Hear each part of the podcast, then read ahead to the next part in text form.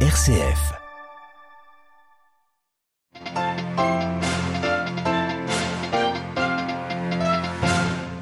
Pressenti en fin de semaine dernière, l'offensive d'Israël sur la bande de Gaza n'a pas eu lieu. Les troupes sont prêtes, les réservistes mobilisés. Nous retrouvons notre correspondante à Tel Aviv. Une nouvelle prière pour la paix en Terre Sainte, organisée hier à Rome par euh, les frères des écoles chrétiennes. Nous entendrons le témoignage du conseiller général des Lassaliens. Dans ce journal également, direction le Pakistan, où revient l'ancien premier ministre Nawaz Sharif, frère de l'actuel chef du gouvernement. Et puis c'était il y a un mois, l'Azerbaïdjan récupérait le Haut-Karabakh. Alors quel futur pour la présence chrétienne arménienne? La réponse de l'orientaliste Jean-Pierre Mahé. Radio Vatican, le journal Marine Henriot. Bonjour, ils sont près de 150 camions à attendre devant le poste frontière de Rafah en Égypte. Des conteneurs remplis d'aide humanitaire destinés aux civils de la bande de Gaza de l'autre côté de la frontière. Hier, Joe Biden a annoncé qu'une vingtaine de camions devraient pouvoir entrer dans Gaza à partir de demain. Le premier ministre de l'État hébreu lui ayant promis de ne pas viser les camions remplis d'eau, de nourriture ou de médicaments. Et ce matin, l'Égypte affirme que l'ouverture de ce passage sera durable.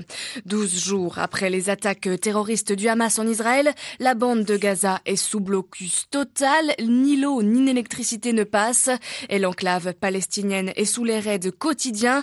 Mais pour l'heure, la riposte israélienne reste à distance. L'État hébreu a pourtant mobilisé ses réservistes, laissant craindre un assaut terrestre de la bande de Gaza.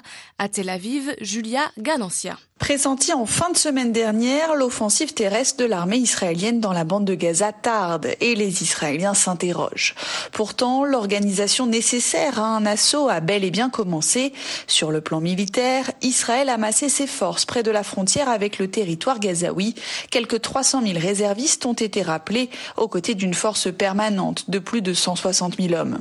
Et le moral semble bon pour l'instant, car plus les troupes attendent, plus il sera difficile de maintenir l'état de préparation. Sur le plan politique, un gouvernement d'unité a été créé, objectif obtenir le soutien de l'opinion publique pour la suite des événements. Une opinion publique qui tente de se relever sans vraiment savoir de quoi sera fait demain. Dans le centre du pays, la population se risque un peu plus à sortir dans les rues et les établissements scolaires équipés d'un abri antimissile pourraient rouvrir d'ici la fin de la semaine. Les Israéliens soutiennent leurs soldats qui ont déjà mené d'intenses frappes aériennes visant la hiérarchie militaire et les infrastructures du Hamas. Les plans de l'incursion terrestre elle-même restent un secret bien gardé, mais l'armée se prépare depuis des années. À Tel Aviv, Julia Ganancia pour Radio Vatican. Pendant ce temps, le ballet diplomatique continue. La chef de la diplomatie allemande entame une visite au Proche-Orient, Jordanie, Israël et puis Liban. Et le premier ministre britannique Richie Sunak est lui arrivé ce matin en Israël pour faire part de sa solidarité à l'État hébreu.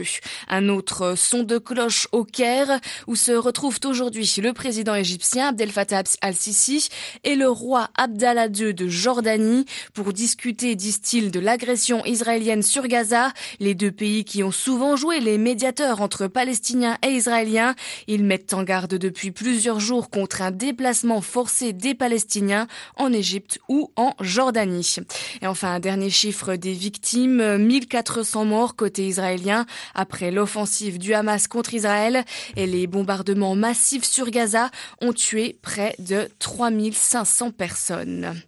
Depuis le début de cette nouvelle guerre au Proche-Orient, les chrétiens ne cesse d'appeler à la paix et au respect du droit humanitaire. Ce fut le sens par exemple de la journée de prière mardi dernier.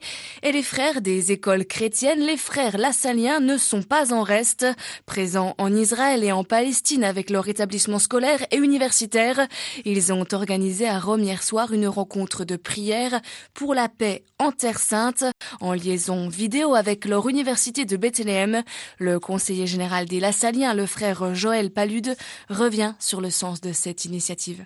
notre préoccupation pour la paix est évidemment conditionnée par le fait que nous avons des communautés sur place. Donc euh, nous sommes des deux côtés de la frontière et préoccupés par euh, le destin de, des familles d'élèves, des étudiants, des professeurs. Donc on est un peu au cœur de la mêlée.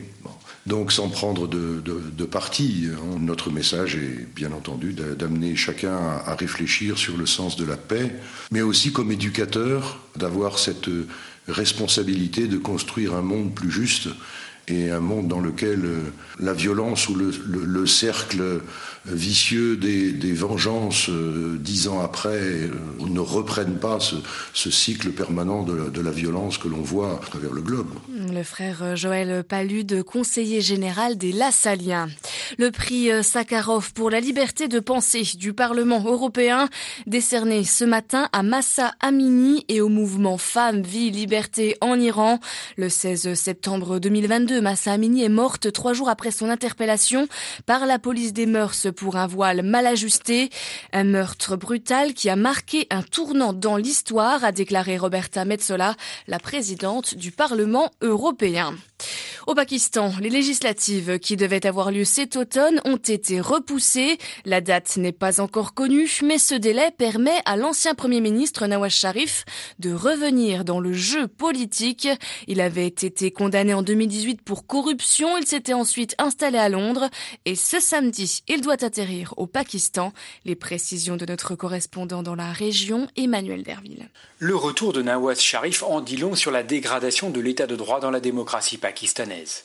Après deux condamnations pour corruption il y a cinq ans, le frère du Premier ministre Shabazz Sharif devrait être exclu de la vie politique. Mais ce matin, la justice lui a accordé une liberté conditionnelle préventive. Cette décision lui permet de revenir sans être arrêté à sa descente d'avion. Nawaz Sharif espère que les juges annuleront sa condamnation afin qu'il puisse se présenter aux prochaines législatives. Le leader de la Ligue musulmane du Pakistan tente de revenir au pouvoir une troisième fois, un pari d'autant plus réaliste que son principal adversaire, l'ancien Premier ministre Imran Khan, est en prison. Ce retour est de mauvais augure pour une nation dont l'économie est en crise. Celle-ci a besoin de réformes contre la fraude fiscale et la corruption qui gangrènent les finances publiques, mais Nawaz Sharif n'est pas le mieux placé pour les mener à bien. New Delhi, Emmanuel Derville pour Radio Vatican. Le chef de la diplomatie russe, Sergei Lavrov, est aujourd'hui et demain à Pyongyang, en Corée du Nord. Il vient d'être reçu par Kim Jong-un. Des photos de leur échange ont été publiées. Pas de détails en revanche sur le contenu de leur discussion. Les églises et monastères du Haut-Karabakh doivent être respectés et protégés. C'était l'appel du pape François dimanche dernier après l'Angélus, confiant sa préoccupation sa, préoccupation pour la situation des déplacés. L'enclave arménienne s'est en effet vidée de ses 100 000 habitants depuis l'agression militaire de Bakou, lancée il y a tout juste un mois.